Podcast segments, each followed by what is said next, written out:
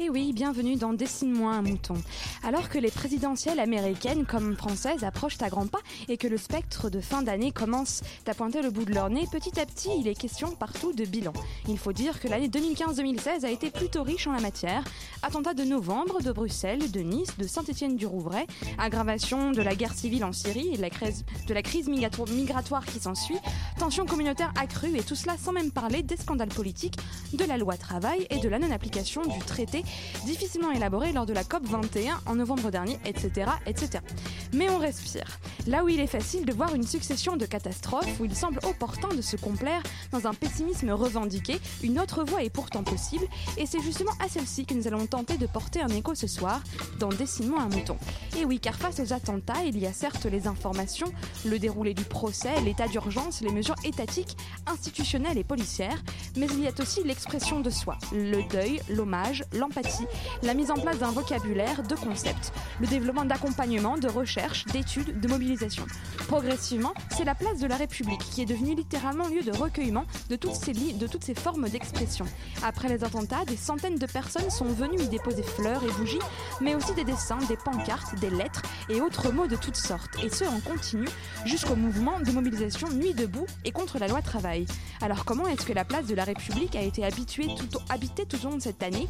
Comment l'expression du deuil et de l'indignation politique peuvent coexister en un seul lieu et qu'est-ce que les écritures publiques peuvent nous apprendre de la nécessité de l'appropriation d'un monument pour la mobilisation collective C'est de tout cela et bien plus encore que nous allons pouvoir discuter ce soir avec nos invités. J'en ai fait plaisir de recevoir Maël Bazin et Sylvain Antichamp, tous les deux membres du projet de recherche REAT. Sylvain Antichamp, vous êtes docteur en sciences politiques et Maël Bazin, doctorante en sciences de l'information et de la communication. Bonsoir à tous les deux.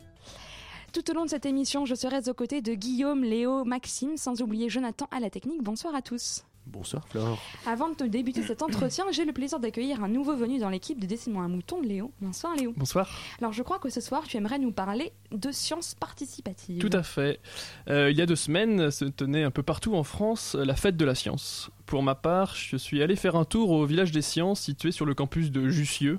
Parmi les nombreux stands présents, j'ai jeté mon dévolu sur la pollution sonore et atmosphérique en ville.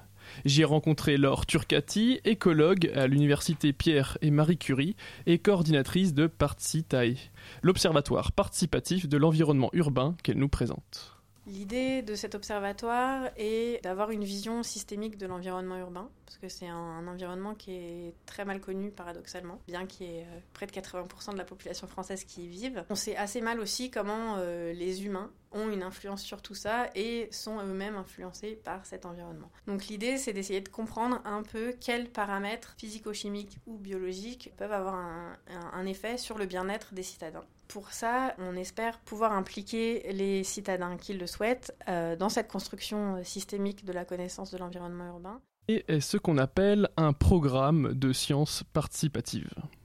Les sciences participatives, c'est l'implication d'un public euh, non scientifique, en tout cas dont ce n'est pas le métier, dans la construction d'une connaissance scientifique sur euh, n'importe quel thème.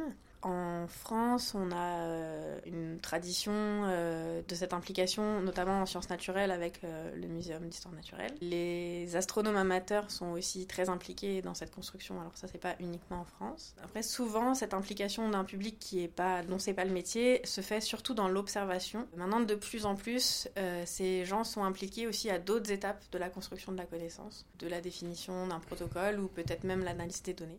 Et c'est le cas de Partcitae.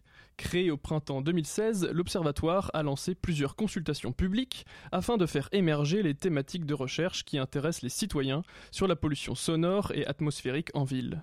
En parallèle, l'équipe de Participae développe deux protocoles de recherche accessibles aux citoyens. Le premier, Lichen Go, comme Pokémon Go, vous propose de partir à la chasse aux lichens présents sur les arbres de votre ville. Pourquoi? Parce que les lichens sont des indicateurs de pollution, et suivant le type de lichen que l'on trouve, cela nous donne une information sur le niveau de pollution. Le second protocole réside quant à lui dans un petit boîtier électronique de la taille d'un smartphone qui se trouvait sur une des tables du stand. L'idée, c'est de produire un, capteur euh, personnel de la pollution, donc pas uniquement des particules. À terme, on aura d'autres euh, polluants, l'ozone, le, dioxyde d'azote et euh, les composés organiques volatiles, ainsi que le son. Il y aura un micro qui pourra être branché sur ce, capteur. Et donc, euh, ce petit capteur personnel permet d'avoir accès à l'exposition personnelle à ces deux nuisances, ce que chacun de nous respirons le matin en se, levant, en prenant le métro, son vélo, etc. Alors c'est là où c'est un tout petit peu contraignant, c'est que ce capteur doit être porté à l'extérieur, il ne peut pas être mis à l'intérieur d'un sac, sinon on va mesurer la pollution à l'intérieur de son sac, ce qui n'est pas forcément très informatif, donc ce qui, ce qui apporte un tout petit peu de contrainte. Euh, tout le monde n'est pas prêt à se balader avec un boîtier électronique. Euh, dessus, sauf si on se débrouille bien et que l'information que chacun récupère euh, a un bénéfice plus grand que la contrainte euh, de porter ce capteur. Et par bénéfice, outre celui d'apporter sa pierre à l'édifice qu'est la connaissance scientifique, Laure Turcati entend par là de changer son comportement en fonction du niveau de pollution observé, par exemple, ou encore d'alerter les autorités compétentes données à l'appui. Construit avec l'aide du Fab Lab de l'université Pierre et Marie Curie, le capteur nommé Open Air sera testé au premier semestre 2017. À l'instar des données récoltées, les plans du capteur seront en open source afin que chaque citoyen puisse participer au projet. Pour ceux que ça intéresse, vous pourrez d'ores et déjà répondre à un questionnaire sur vos attentes sur le site de Partcitae qu'on mettra en lien sur le site de Radio Campus Paris. Merci beaucoup Léo.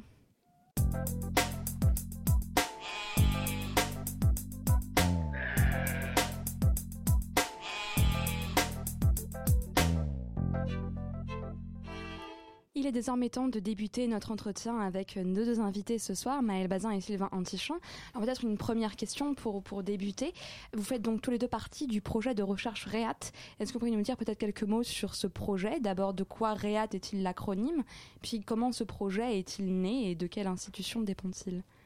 Alors, REAT, c'est la réaction sociale aux attentats, sociographie, archives et mémoire. Et c'est un projet qui a été lancé à l'initiative de Jérôme Truc, qui est un chercheur euh, sociologue qui a fait sa thèse à l'EHESS et qui a fini une thèse sur les réactions émotionnelles aux attentats. Il a travaillé sur les attentats euh, du 11 septembre, de Madrid en 2004 et de Londres en 2005. Et euh, il a lancé ce projet de thèse donc après, après les attentats en 2015. Et il a réuni un certain nombre de chercheurs autour de lui, notamment donc Sylvain Tichamp, moi-même même Sarah Jensburger, donc avec des et d'autres chercheurs. Euh, on, travaille sur des thématiques qui sont plus ou moins euh, liées les uns aux autres. Il y a trois volets en fait sur sur ce projet. Euh, le premier volet, c'est des observations ethnographiques directement sur les sites des attentats, donc à Paris et sur les quartiers qui ont été touchés, mais également à Grigny, dont est originaire Amédi Koulibaly. Donc il y a deux chercheurs qui travaillent sur sur ce terrain-là. Le deuxième volet, ce sont euh, des euh, observations et des analyses quantitatives et qualitatives des réactions sur les réseaux sociaux. Et le troisième volet est un volet d'analyse sur des archives, qui ont, enfin des documents qui ont été collectés par des archives euh, municipales, donc sur des villes de province, mais également à Paris.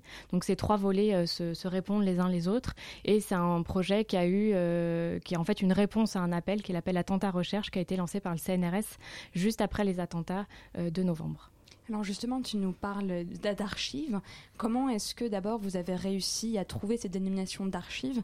Et comment est-ce que c'est passé d'une part la collecte et d'autre part l'analyse? Comment est-ce que vous êtes allé trouver, chercher ces documents? Et à quel type de documents est-ce que vous avez pu euh, être confronté? Alors il y a, deux, phases. En fait, la première phase c'était après les attentats de janvier 2015, euh, où il y a eu assez peu de collectes, mais quelques villes de province, donc Saint-Étienne, Rennes et Toulouse, qui ont procédé à des récoltes. Jusqu'après les marches républicaines et les rassemblements suite aux attentats, il y a eu beaucoup de documents qui ont été déposés sur les parvis des hôtels de ville et des mairies. Et les archives de, de la ville ont décidé de procéder à des récoltes, notamment euh, parce que la météo était très mauvaise à ce moment-là, donc ils ont récupéré assez rapidement quelques objets. Et après euh, les attentats de novembre, où il y avait encore une une énorme ampleur en termes de dépôts euh, d'hommages, de fleurs de bougies, etc. Euh, un plus grand nombre d'archives municipales ont décidé euh, d'intervenir, et notamment les archives de Paris qui ont, fait des campagnes photographiques et une récolte très importante, puisqu'ils sont à plus de 7000 documents archivés. C'est intéressant toute cette partie archives parce que les archives de Paris ont dû faire face, à mon avis, à un, un exemple assez, assez nouveau et assez difficile puisque les archivistes raisonnent par service producteur. Donc les services producteurs, ça peut être une personne physique ou une personne morale. Or là, il s'agit de documents créés par la société. Donc ça a dû, à mon avis, il faudra leur poser la question, mais ça a dû leur poser, à mon avis, des problèmes quant à la théorie euh, archivistique euh, en place et quant aux règles. Et les autres paramètres intéressants également, c'est que vous en parlez dans vos, dans vos recherches. Vous dites qu'il y a une dichotomie entre euh, le caractère éphémère de ces documents qui sont mis un peu partout dans les quartiers pour rendre hommage, et l'action de, des archives de Paris pour rendre ces traces pérennes. Ceci dit, c'est le cas de beaucoup de documents d'archives, si ce n'est tous, puisque tous les documents d'archives créés au départ n'ont pas forcément vocation à rester pérennes. Donc c'est l'action de l'archiviste, en, l'occurrence, qui, rend, qui décide de rendre ces documents pérennes. Et la troisième chose, c'est euh, la collecte en tant que telle. Elle a eu lieu euh, un, matin, euh, en même temps que la mairie de Paris récupérait les lieux et faisait le ménage. Donc on peut voir ça comme un acte scientifique, mais on peut voir ça aussi comme une, action qui fait partie d'une politique municipale qui consiste à, faire le ménage, à évacuer euh, les lieux et et à se réapproprier l'espace finalement. Qu'est-ce que vous en pensez? Euh, il y, a trois choses donc dans votre dans votre question. Euh, donc la première, c'est sur sur la question archivistique. Effectivement, euh, il y avait cette idée de savoir est-ce que c'est des archives privées ou des archives publiques. ce qui est intéressant de voir, c'est que les archivistes ne sont pas d'accord. Il y en a qui ont décidé que c'était des archives privées, donc c'était des archives publiques. Ce qui leur pose problème, c'est c'est la question du, du, statut des des messages. C'est-à-dire, est-ce que quelqu'un qui va voir son message diffusé en ligne par une archive municipale, est-ce qu'il peut pas revendiquer en disant, ben non, en fait, il y a un droit d'auteur sur cet objet et je le revendique. Donc ça, ça pose des questions euh, juridiques aussi qui sont euh, réglées, enfin qui essayent d'être réglées notamment par des euh, juristes à Harvard, puisque la bibliothèque d'Harvard a procédé à des récoltes et ils ont mis des juristes sur ces questions-là pour savoir qu'est-ce qu'on, est-ce qu'on peut créer une licence spécifique pour ces objets. Euh, ensuite, la, question de l'archive éphémère, donc c'est tout à fait intéressant parce qu'une archive en soi n'est pas n'est pas archive. En fait, elle devient archive à partir du moment où, elle est euh, intégrée dans un dans une dans une institution archivistique. Euh, ce qui ce qui posait problème, notamment avec les documents éphémères, c'est qu'il y a eu des réactions, c'est-à-dire certaines personnes qui ne voulaient pas que leurs archives soient soient déposées dans une institution. Donc, il y a eu très peu d'exemples de, personnes qui voulaient pas qu'elles soient récupérées en disant bah non, mais moi je l'ai déposé là, je l'ai déposé parce qu'il y a une raison je veux que cet hommage euh, pourrisse et qu'il évolue et qu'il est là. Sur, il y a une forme de sacralité par rapport à ses écrits, donc ça c'est intéressant. Euh, sur le, dernier point, sur la question de, la récolte en elle-même, en fait, de la situation de récolte, les archives de Paris n'ont pas procédé à une récolte, mais à des récoltes sur différents sites, au niveau du Bataclan, au niveau de la rue Bichat, à différents endroits où euh, il y avait des hommages. Et surtout, ils ont fait ça sur un temps long, c'est-à-dire qu'ils ont fait plusieurs récoltes et des récoltes qui visaient euh, à joindre à la fois une politique publique de restriction euh, de, l'espace de ces sites, donc ils, réduisaient, en fait, par exemple, au boulevard Richard Lenoir, c'était sur plusieurs mètres, et au fur et à mesure, ils ont réduit, réduit, réduit. Donc ils ont travaillé avec la DPE, donc le département propreté, euh, le service propreté de la ville de Paris, et les archives ont travaillé ensemble.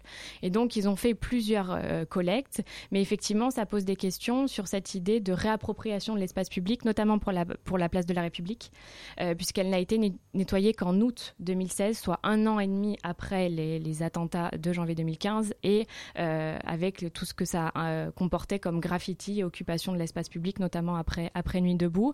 Euh, et effectivement, on a pu en voir aussi une forme de, nécessité de se réapproprier cet espace. C'est un lieu qui, qui concentrait beaucoup de tensions euh, parce qu'il y avait une difficulté d'accès pour le service de nettoyage, de dire est qu'on, quand est-ce qu'on nettoie en fait? Et je crois qu'ils raisonnent par secteur du coup dans leur cadre de classement. Il y a le fonds Bataclan, le fonds République, etc. etc. Voilà, ils ont identifié parce que ça posait de la question aussi comment on archive ces documents, c'est-à-dire comment on les classe? Est-ce qu'on les classe par date? Est-ce qu'on fait des thématiques? Est-ce qu'on fait, euh, est-ce qu'on fait des, des, des différences géographiques? Donc la plupart ont décidé de faire par euh, format ou par différenciation en fonction des espaces. Alors justement, tu, évoquais il y, a, il y, a, quelques minutes le fait qu'il y avait déjà eu des collectes d'archives, notamment au moment d'attentats précédents, et c'était le cas de la, de la thèse de Jérôme Truc qui a travaillé sur les attentats, euh, notamment du 11 septembre et de Madrid. Comment est-ce que vous, dans ce projet de recherche-là, vous vous êtes dirais, inspiré de des études qui ont pu être menées sur les attentats précédemment. Est-ce qu'on peut, est-ce qu'il finalement, est-ce qu'on peut apprendre d'une démarche scientifique d'événements, ou est-ce que finalement les attentats ne sont pas des événements comparables les uns avec les autres, ou est-ce qu'on peut quand même apprendre dans la démarche qu'on va avoir des attentats qui ont pu avoir lieu, même si c'était pas forcément le même contexte ni le même pays? Sylvain Antichon. Peut-être revenir aussi sur un point précédemment. Ce qui est intéressant dans cet archivage, c'est qu'on voit que l'archive est vraiment une action publique au sens propre, où la question qui se posait, c'est comment euh, supprimer euh, ces hommages dans l'espace public tout en considérant leur statut euh, que c'était des hommages, et donc on pouvait pas en faire n'importe quoi. Et finalement, l'archivage s'est imposé comme la solution pour libérer l'espace public sans jeter ces hommages et donc en les respectant. Donc ça, y avait une dimension qui est intéressante. Alors sur l'apprentissage,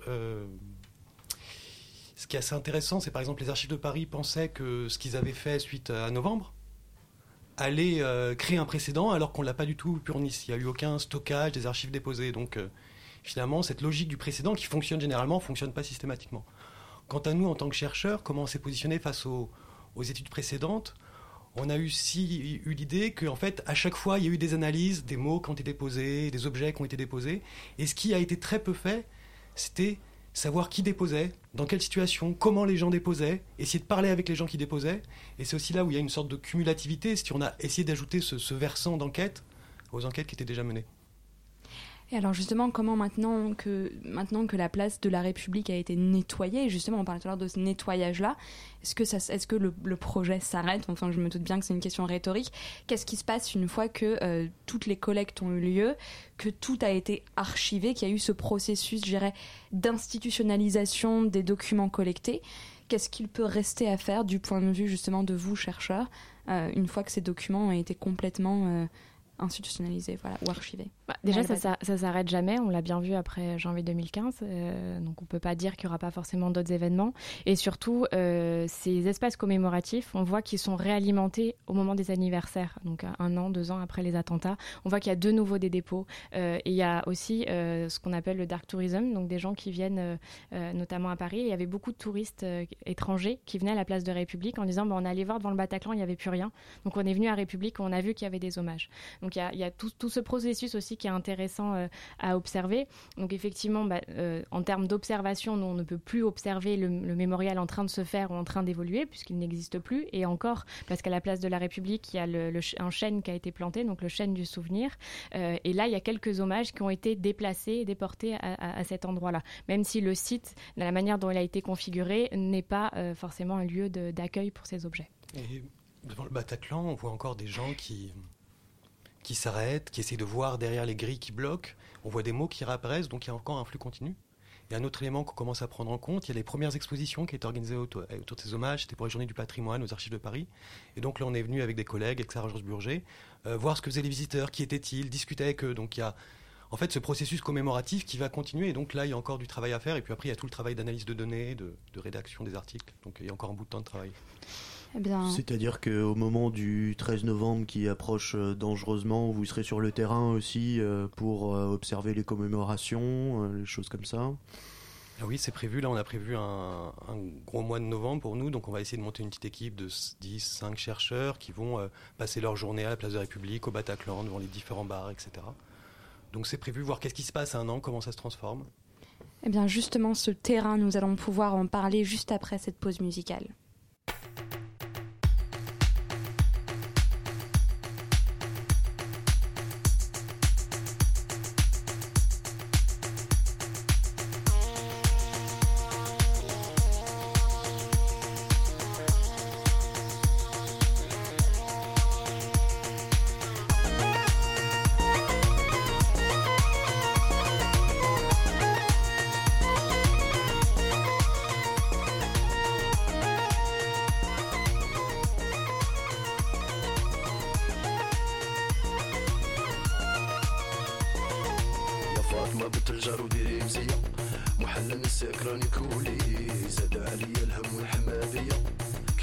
نشوفك راكي طولي يا ماما ويا ماما شاطرة غي في الخرجات حواس النضويات يا ماما ويا ماما شاطرة غي في الخرجات حواس النضويات يا فاطمة بنت الجار وديري مسيب وحنا نساك راني نكولي زاد عليا الهم والحمامية كي ندير نشوفك راكي طولي يا ماما ويا ماما شاطرة غي في الخرجات حواس النضويات يا ماما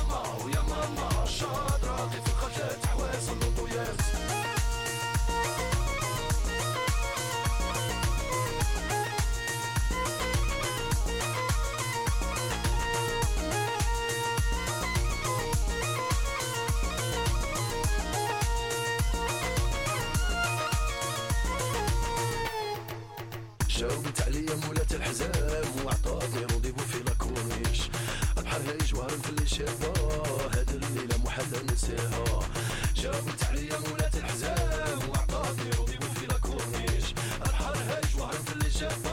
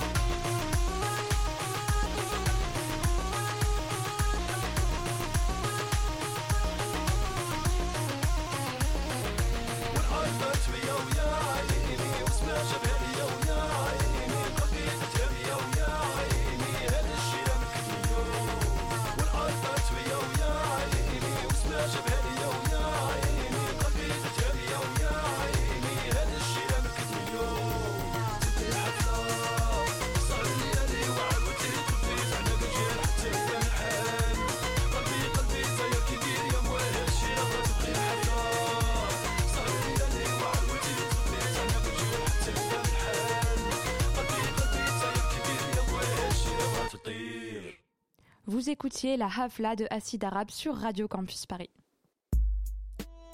S'il vous plaît, dessine-moi un mouton. Et nous sommes toujours en compagnie de Maël Bazin et Sylvain Antichamp pour parler euh, du projet REAT et du- de, voilà, de la sociologie post-attentat et de tout ce qui a pu se passer depuis ces événements. Alors, une première question, peut-être on, a, on évoquait tout à l'heure que vous aviez mené une étude sociologique, ethnologique euh, à la place de la République, parce qu'il s'y est passé bien des choses.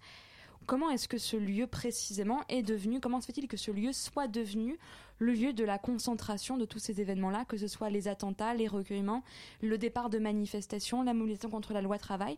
Alors pourquoi est-ce que cet endroit-là, particulièrement plus qu'un autre, est-ce qu'il y a un, départ historique, euh, une généalogie qui fait que cet endroit soit particulièrement, euh, euh, important pour les, les mobilisations ou les expressions? Euh, Bazin Bah, on a des hypothèses, on ne peut pas forcément euh, tout, expliquer.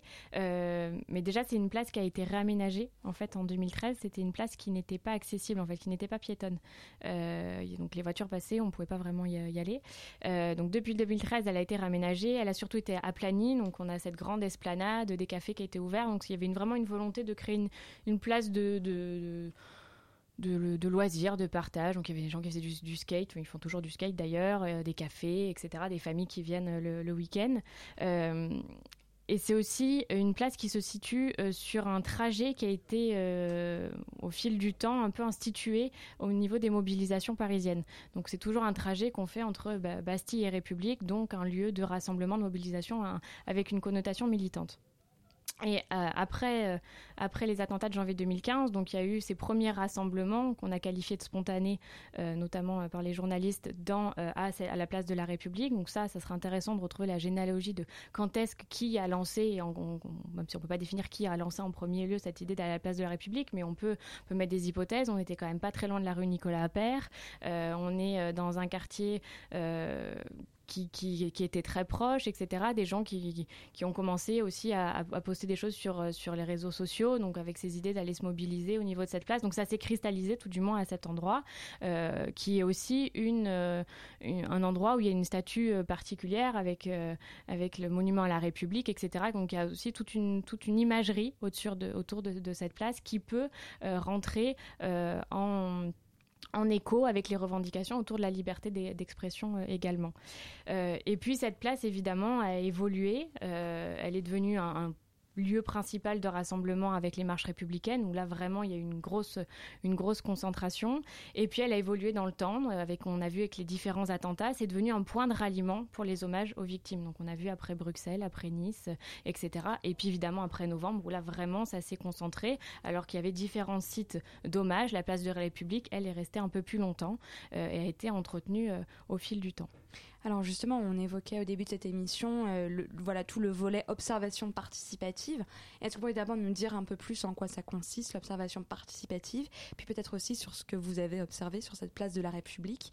Euh, J'aimerais notamment euh, ben, que, vous nous parliez de, de, de la diversité peut-être de ce que vous avez pu observer, parce qu'il n'y a pas que euh, une place, une statue sur laquelle on va déposer des photos et des bougies. Il y a de la vie sur la place de la République. Il y a des jeunes, des skaters, parfois des dealers. Enfin, il se passe énormément de choses. Donc, est-ce que vous pouvez voilà, nous parler un peu de, de ce que c'est qu'une observation et de ce que vous avez observé Et oui, et comment faire le tri entre toutes les données ethnographiques euh, Voilà. aussi que vous collectez. euh, enfin voilà, c'est énormément Absolument riche en événements, en activités. euh, ça doit être complexe. Donc, Sylvain Antichamp oui, comme je disais, le point de départ, c'est se dire, il faut pas seulement garder ces archives, ces documents, mais voir qu'est-ce que les gens en font. Donc à partir de là, on s'est relayé à 2-3 et on s'est dit, on va aller tous les deux jours, tous les trois jours sur la place, une heure, deux heures, quatre heures, cinq heures. Avec euh, au début principalement justement regarder qui sont les gens qui font ça, mais ça peut être regarder, tiens, il a une carte de Paris, il a, il a des, bagages. Euh, deuxième optique, c'était il dépose un mot. Donc après, j'allais le voir, j'allais discuter un peu avec lui. Donc avec certaines façons de poser des questions. Pareil, on avait vu des gens qui posaient des questions qui disaient pourquoi vous êtes venu vous recueillir ici? Vous voyez, ça postulait beaucoup de choses. Ça postulait qu'on vient se recueillir quand on dépose un mot. Alors nous, on disait c'est la première fois que vous venez ici? Voilà. Et après, ils nous racontaient les rapports à la place de la République, etc. Donc on a commencé sur les gens qui déposaient, puis on s'est dit on peut pas avoir que ça parmi les usages. Donc on, allait voir les gens qui étaient assis sur la place, on allait voir les jeunes, comme vous disiez, qui, qui dealaient, euh, pour voir qu'est-ce que ça signifiait leur présence ici.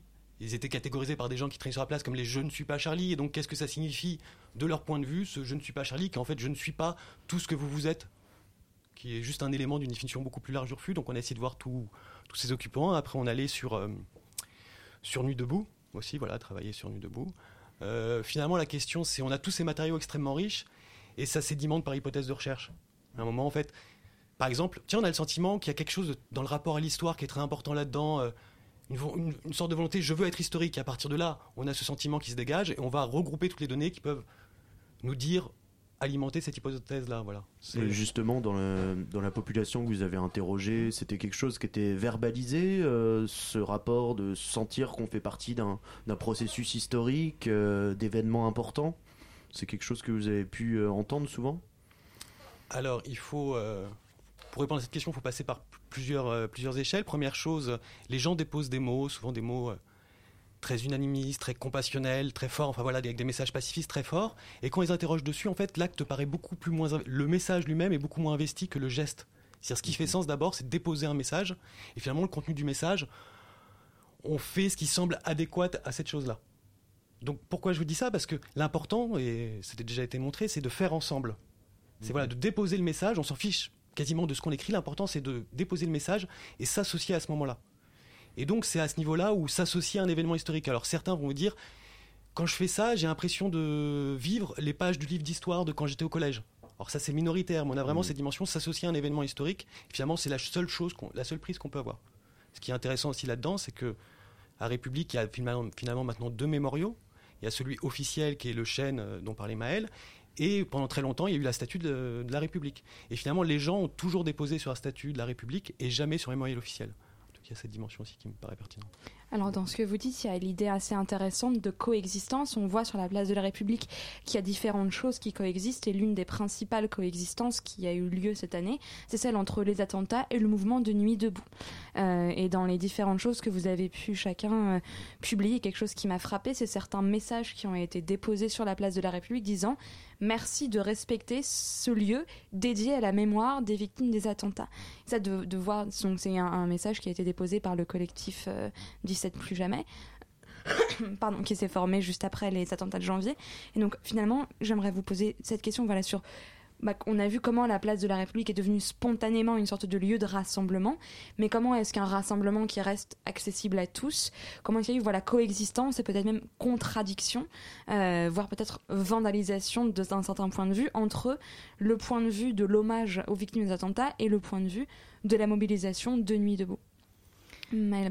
Alors sur cette idée de mettre une signalétique pour appeler à, faire attention euh, au message, euh, ça a été euh, particulièrement visible effectivement avec l'arrivée de Nuit debout, mais ça a été déposé par un collectif en particulier qui est effectivement le collectif 17 plus jamais qui a été créé deux mois, deux jours après les attentats de janvier 2015. Euh, donc il y a un collectif qui, est né sur Facebook globalement, qui est l'initiative d'une jeune femme qui a décidé de protéger les hommages. Donc eux ils, ils mettent sous plastique, ils nettoient le monument, euh, ils réalimentent en hommage, etc. Donc voilà, ils ont vraiment cette idée de préserver et de sauvegarder, de faire vivre euh, la flamme de, de janvier 2015.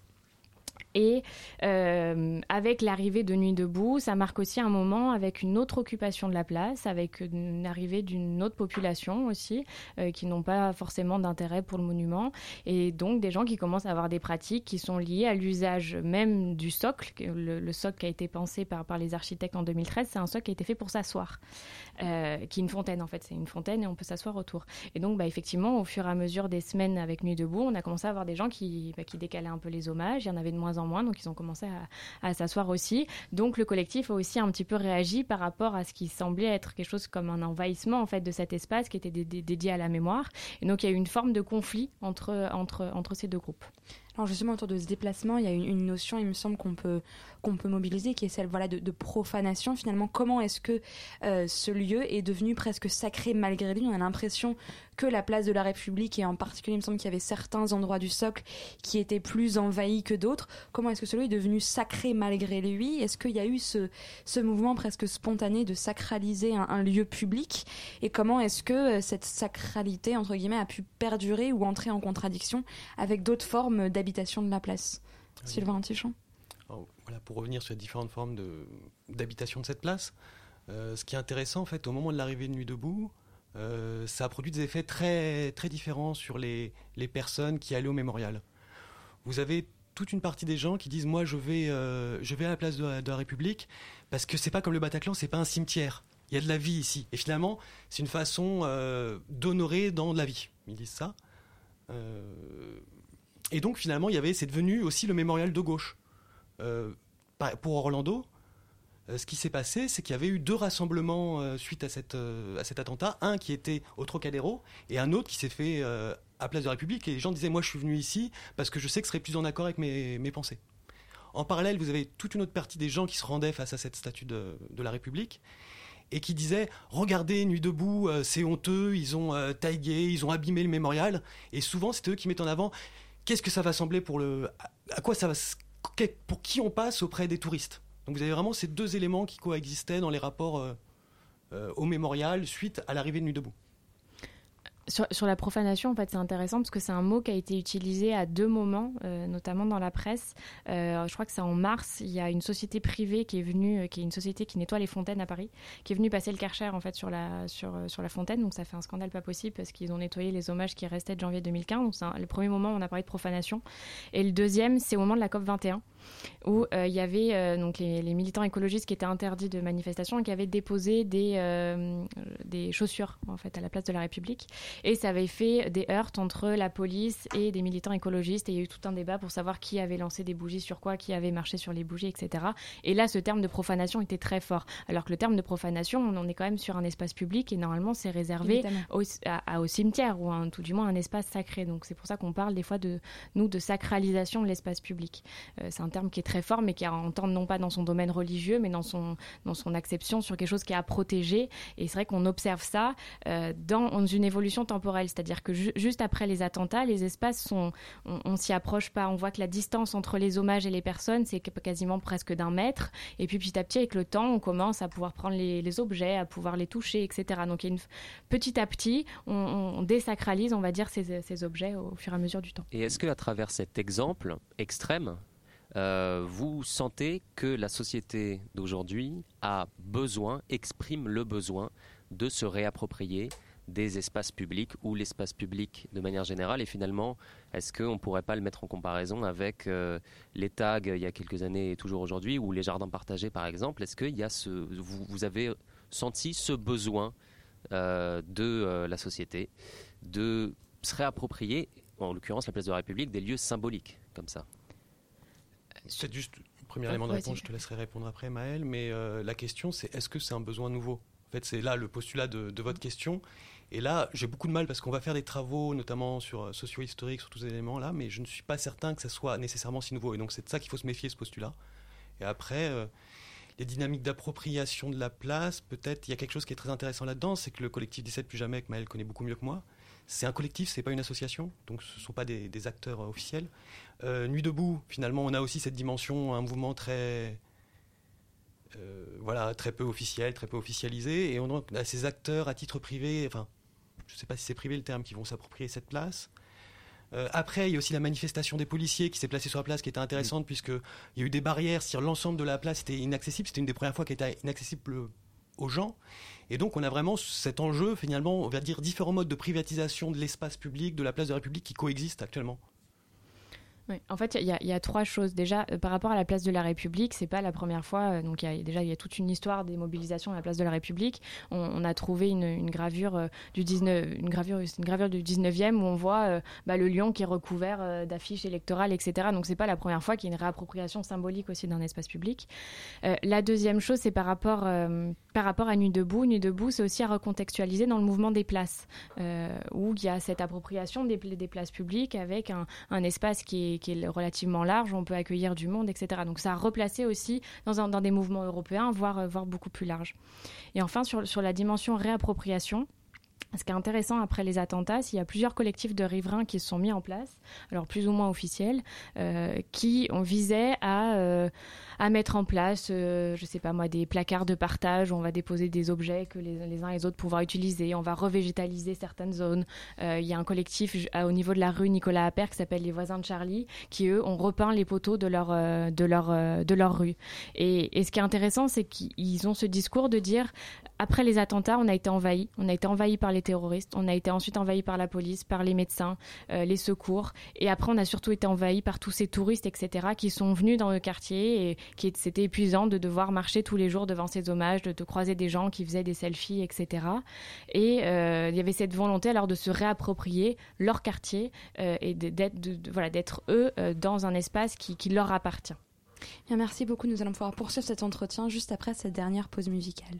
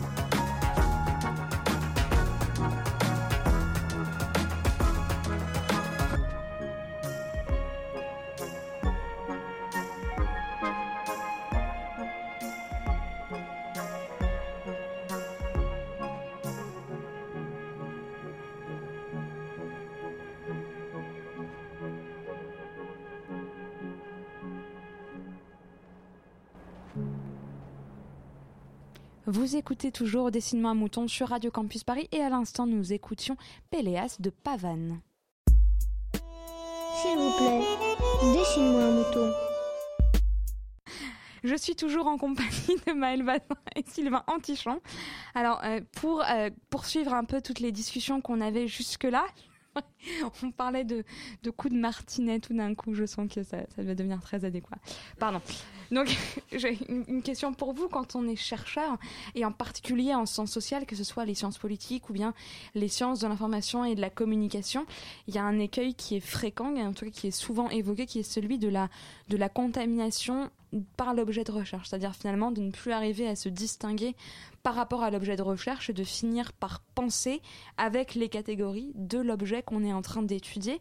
Alors est-ce que c'est quelque chose que vous, vous avez constaté, peut-être à la fois enfin, dans le post-doctorat et dans le doctorat qui est en cours d'écriture? Comment est-ce que ça se passe? D'autant plus que vous abordez un sujet qui est, on peut dire, lourd, qui est riche euh, en, en densité émotionnelle, en affect. Comment est-ce que vous faites pour garder finalement la distance critique que la recherche implique? Euh, et Comment est-ce qu'en même temps vous arrivez à, ne, à rester de votre objet sans pour autant être noyé, si je peux dire, par cet objet Sylvain Antichamp. Alors pour euh, déjà pour le rapport à l'objet, moi par exemple j'habitais le quartier, euh, le quartier j'habitais rue Saint-Maur, pas bien loin. Finalement il y a aussi un effet que de m'enclencher dans mes réflexes de scientifique, ça m'a fait directement mettre faire une mise à distance. Ça aussi d'une certaine façon été une manière de gérer cet événement. Par ailleurs, il y a quelque chose qui est, qui est pour moi essentiel dans le rapport à l'objet, ce sont les collègues, c'est la littérature. Et donc finalement, une hypothèse est toujours fondée sur euh, ce que publient les, les collègues, ce qu'on n'aime pas chez les collègues, ce qu'on aime bien chez les collègues, et toujours fondée sur euh, tel auteur classique, Maurice Elvax pour moi, etc. Et tout ça en fait permet de retraduire, de reconfigurer nos impressions, nos sentiments. Et donc c'est à travers ça que se crée la mise à distance, les collègues et en fait la littérature existante. Mais Bazin proximité par rapport au, quartier. Et euh, donc, il y a une des collègues, Sarah Gensburger, qui, elle, a fait un blog qui s'appelle euh, euh, Chronique du, quartier du Bataclan. Et justement, en fait, elle part de ce postulat de base en disant bah, Moi, j'habite dans ce quartier. Et donc, je vais vous faire le récit avec mon regard de sociologue de ce quartier, de son évolution, de ce que vivent les gens, de ce que je peux observer, etc. Donc, effectivement, là, il y, a- un parti pris qui est de dire bah, Moi, je suis au cœur de l'événement, donc je vais, je vais vous, vous dire bah, voilà, il y a une forme de subjectivité, mais aussi, elle est aussi intéressante. Euh, ce qui nous intéressait, nous, c'était de, voir aussi comment la, communauté de chercheurs dans son ensemble avait réagi euh, aux attentats. Donc après les attentats de janvier, il n'y a pas eu forcément énormément de, mobilisation. Il y a eu plusieurs publications, mais c'était pas énorme. Par contre, après novembre et notamment euh, suite euh, à euh, l'appel attentat recherche du CNRS, effectivement, il y a eu énormément de projets qui ont, ont été lancés. Aussi parce que la recherche fonctionne sur des financements et là, il y avait des financements qui étaient, qui étaient accordés. Alors, tu- vous parliez de, littérature existante, il y a une autre, une autre littérature qui est celle des médias. Comment est-ce que, euh, par rapport, comment est-ce que vous, en tant que chercheur, vous arrivez à, à, à exister en même temps que cet autre discours qui est évidemment extrêmement présent, extrêmement envahissant aussi? Est-ce que, c'est, est-ce que ça fait partie du Est-ce que ça fait partie du terrain? Est-ce que c'est une littérature concurrente? Est-ce que vous êtes vous-même amené à vous, à vous exprimer dans les médias et de quelle manière? Enfin, comment est-ce que justement tout ce positionnement-là pour vous existe et peut être éventuellement problématique? Alors moi, je suis en sciences de l'information et de la communication, donc travailler sur les médias, c'est ma focale euh, de base. Donc évidemment, j'essaye de regarder comment ont été euh, médiatisés les événements pour voir euh, est-ce qu'ils ont potentiellement, donc on rentre dans, de la réception, mais est-ce qu'ils ont potentiellement pu avoir d'influence sur la manière dont on réagit aussi euh, aux événements. Donc toute la question, moi, puisque je travaille sur janvier, est-ce que le fait d'avoir parlé de liberté d'expression, ça a pu jouer dans les réactions euh, émotionnelles et comment on va réagir par rapport à ça? Euh, Après, sur le discours euh, des médias, on est quand même sur deux discours très différents. Sur des sphères qui sont euh, déjà qui n'évoluent pas dans les mêmes endroits. Nous, on, publie dans des revues scientifiques, etc. Donc même si on est invité euh, euh, à parler auprès des journalistes, on est quand même sur deux, environnements qui sont un petit peu différents, où on, essaye de déconstruire, nous, d'un côté, le, discours journalistique aussi, de voir quels sont les mots qui sont utilisés, quels sont les, comment se fait la production de l'in- de l'information. On est quand même sur des sphères différentes. Puis on a aussi une chance par rapport aux journalistes qui a un rapport à la temporalité très différent. C'est-à-dire quand je fais un entretien sur la place de la République, je prends une heure avec la personne. Peu de journalistes, dans les conditions actuelles du travail, et c'est pas leur faute, ont le de ça. Le temps aussi pour former nos hypothèses. On n'est pas obligé de publier tout de suite. Et donc, c'est vrai que ce rapport au temps crée aussi la singularité de notre recherche. Et après, par exemple, le blog que tient notre collègue Sarah Jean Burger, dès que je rencontre un journaliste, je lui conseille en me disant bah là, il y a des ressources. Donc, à voir si on peut travailler ensemble. Alors cette question de la temporalité, elle est intéressante parce qu'on est confronté finalement, euh, j'ai l'impression, à deux formes de temporalité différentes, puisqu'on a d'une part la temporalité de l'actualité qui par nature est extrêmement accélérée. On a la succession des attentats et on a aussi le caractère imprévisible et accéléré de les attentats, les hommages, les réactions, etc., etc. Et le temps de la recherche qui par définition est long et fait de, de recul, de il faut se poser, il faut prendre le temps, etc.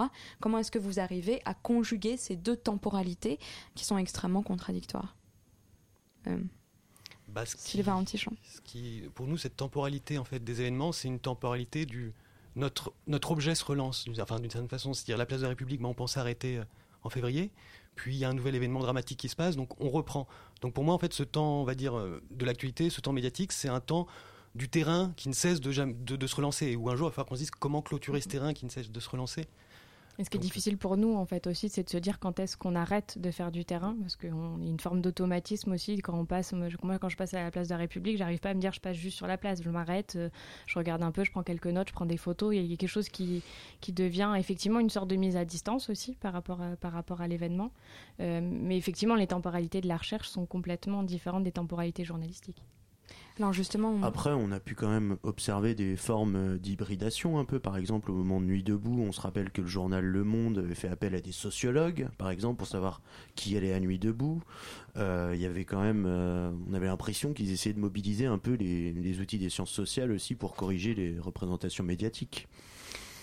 Il y a beaucoup d'experts qui sont invités, enfin ce qu'on appelle Hmm. les experts, à- à mettre avec des, des guillemets, euh, qui sont invités euh, à parler sur les plateaux télévisés ou dans la radio. Là, je parlais ou pas ailleurs, des experts, je parlais d'un questionnaire qui avait été administré dont les résultats avaient été restitués sur le, Voilà. sur le site du Monde. Alors Ouais. ça, c'est un groupe, euh, un groupe de chercheurs qui se, peuvent se définir aussi en parallèle comme sympathisants de Nuit debout, qui avaient commencé à faire leur étude en- de, Mm. de questionnaires en réaction en fait à l'idée qui était diffusée que ce ne sont que des bobos, etc. Et donc ils ont des résultats. Et c'est eux qui ont cherché à diffuser le plus vite possible. Mm. Donc c'est pas le monde qui l'a sollicité, c'est eux qui ont sollicité le monde pour donner de la visibilité aux résultats avaient, auxquels ils avaient accédé. Sur euh, après c'est des questions de position de recherche. Hum, j'ai ma propre posture où j'essaie maximum de distinguer une posture militante et de chercheur, une posture de citoyen et de chercheur. Ce qui est ma façon de faire la recherche, c'est pas la seule légitime, mais euh, je pense jamais que l'hybridation crée des choses très bonnes, enfin de mon point de vue. Donc, euh, mais ça existe. Une question sur euh, le caractère un peu, le caractère très sensible de votre euh, projet de recherche, le caractère presque dangereux. Il y a eu des, des critiques au moment où le président euh, du CNRS a lancé un appel à projet pour réfléchir euh, sur les attentats et les réactions aux attentats. Des critiques, euh, les critiques suivantes étaient euh, de que c'était un petit peu déplacé de réfléchir sur un euh, un événement aussi récent et aussi dur, aussi euh, sensible. Euh, Est-ce que vous avez été confronté à ça? Est-ce que vous avez entendu ces critiques? Et est-ce que dans votre travail de terrain, vous constatez quelquefois le caractère sensible, dangereux de votre démarche? Bah, parfois, on peut avoir l'impression d'être des corbeaux qui tournent autour de cadavres. Et là, ça pose vraiment problème pour nous. Après, euh, comme je disais, autonomie de la recherche, qu'est-ce qui se passe? Par exemple, j'ai beaucoup travaillé sur des commémorations historiques. Et là, il y avait une commémoration qui se faisait au jour le jour devant moi. Comment se construit une commémoration le jour le jour quand on ne connaît pas son aboutissement? Donc là, il y a un intérêt de recherche qui dépasse ça. Et par ailleurs, sur les terrains, j'ai jamais eu de réaction euh, négative. Ça tient en fait à la façon dont l'approche. Comme je disais, si vous prenez deux heures pour parler avec les gens, au début, ils vont être sceptiques parce qu'ils vont vous assimiler à- aux journalistes qui sont finalement assez mal vus sur cette place et au fur et à mesure ils vont comprendre que vous faites pas du tout la même chose. Et au bout de deux heures à dire bah vous dites ce que vous voulez moi j'ai pas de questions à vous poser euh, si vous pensez ça voilà.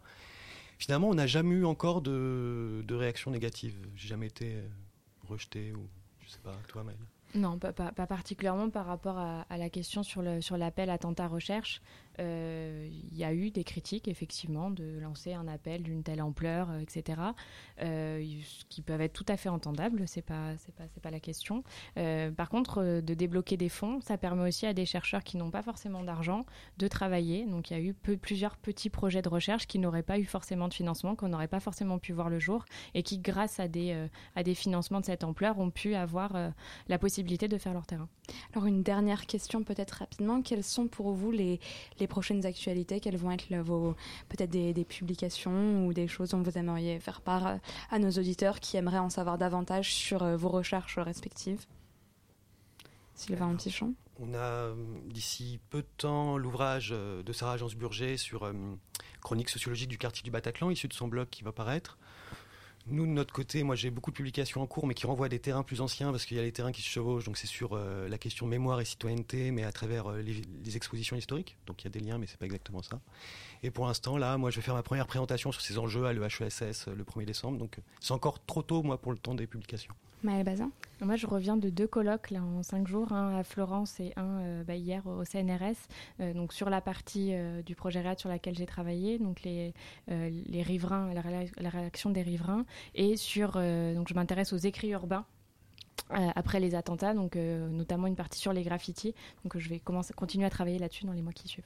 Eh bien, merci beaucoup à tous les deux. C'est presque la fin de cette émission, mais pas encore tout à fait, puisque désormais j'ai le plaisir de laisser la parole à Maxime. Bonsoir Maxime. Bonsoir Flore, bonsoir à tous.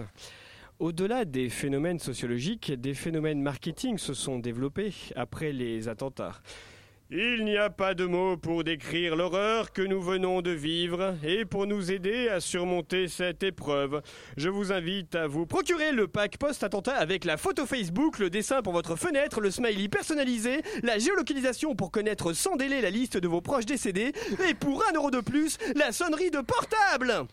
Des boutiques se sont même spécialisées dans les souvenirs post-attentat. Euh, bonjour, euh, est-ce que vous auriez euh, le t-shirt Orlando? Attendez, Jennifer? Oui? Il nous reste des t-shirts Orlando? C'est les enfants écrasés? Non, c'est les PD. Ah oui, regarde sur les piles Bataclan. Il en reste? Bah oui, on sait plus quoi en faire d'ailleurs. Allez-y, monsieur, essayez. Ah oui, ça vous va bien. Vous croyez? Ah oui, votre pantalon bordeaux fait bien ressortir le sang des victimes. C'est très bien. Vous partez avec? La gestion de l'occupation de l'espace public a également été perturbée. Et je pense à ces enfants morts injustement. Euh, non, on est ici pour les attentats du 13 novembre. Ah oui, pardon. Et je pense à ces jeunes qui... Bonjour, il est 15h, on a loué la place pour l'anniversaire de Charlie Hebdo. Et je pense à ces journalistes qui... Excusez-moi, c'est ici la commémoration des attentats de Bruxelles. Non, c'est dans un quart d'heure. Ah non, c'est Orlando dans un quart d'heure. Bon, tant pis. Et je pense à nos amis belges morts à Nice parce qu'ils étaient gays dans le métro. Voilà, c'est la fin de cette chronique. Merci de l'avoir suivi. Eh bien, merci beaucoup Maxime. Je crois que tu as touché très juste et merci à tous pour cette émission. Merci à Jonathan pour la réalisation, à Guillaume pour la co-interview, à Léo et à Maxime pour leur chronique et bien sûr à nos deux invités Maël Bazin et Sylvain Antichamp pour leur présence ce soir et leurs remarques éclairantes. Pour plus d'informations, je vous invite à consulter la page dédiée au projet READ sur le site hypothèse.org. Quant à cette émission, vous pourrez en retrouver le podcast sur le site radiocampusparis.org. Tout de suite, nous retrouvons Ether Crack. Bonne soirée à tous sur Radio Campus Paris. J'aime l'hésitation, elle me met en lévitation. Ma chair, ma raison sentent l'emprise, l'irritation. M'enfonce dans la solitude, loin de leur certitude. Le doute est un bitume,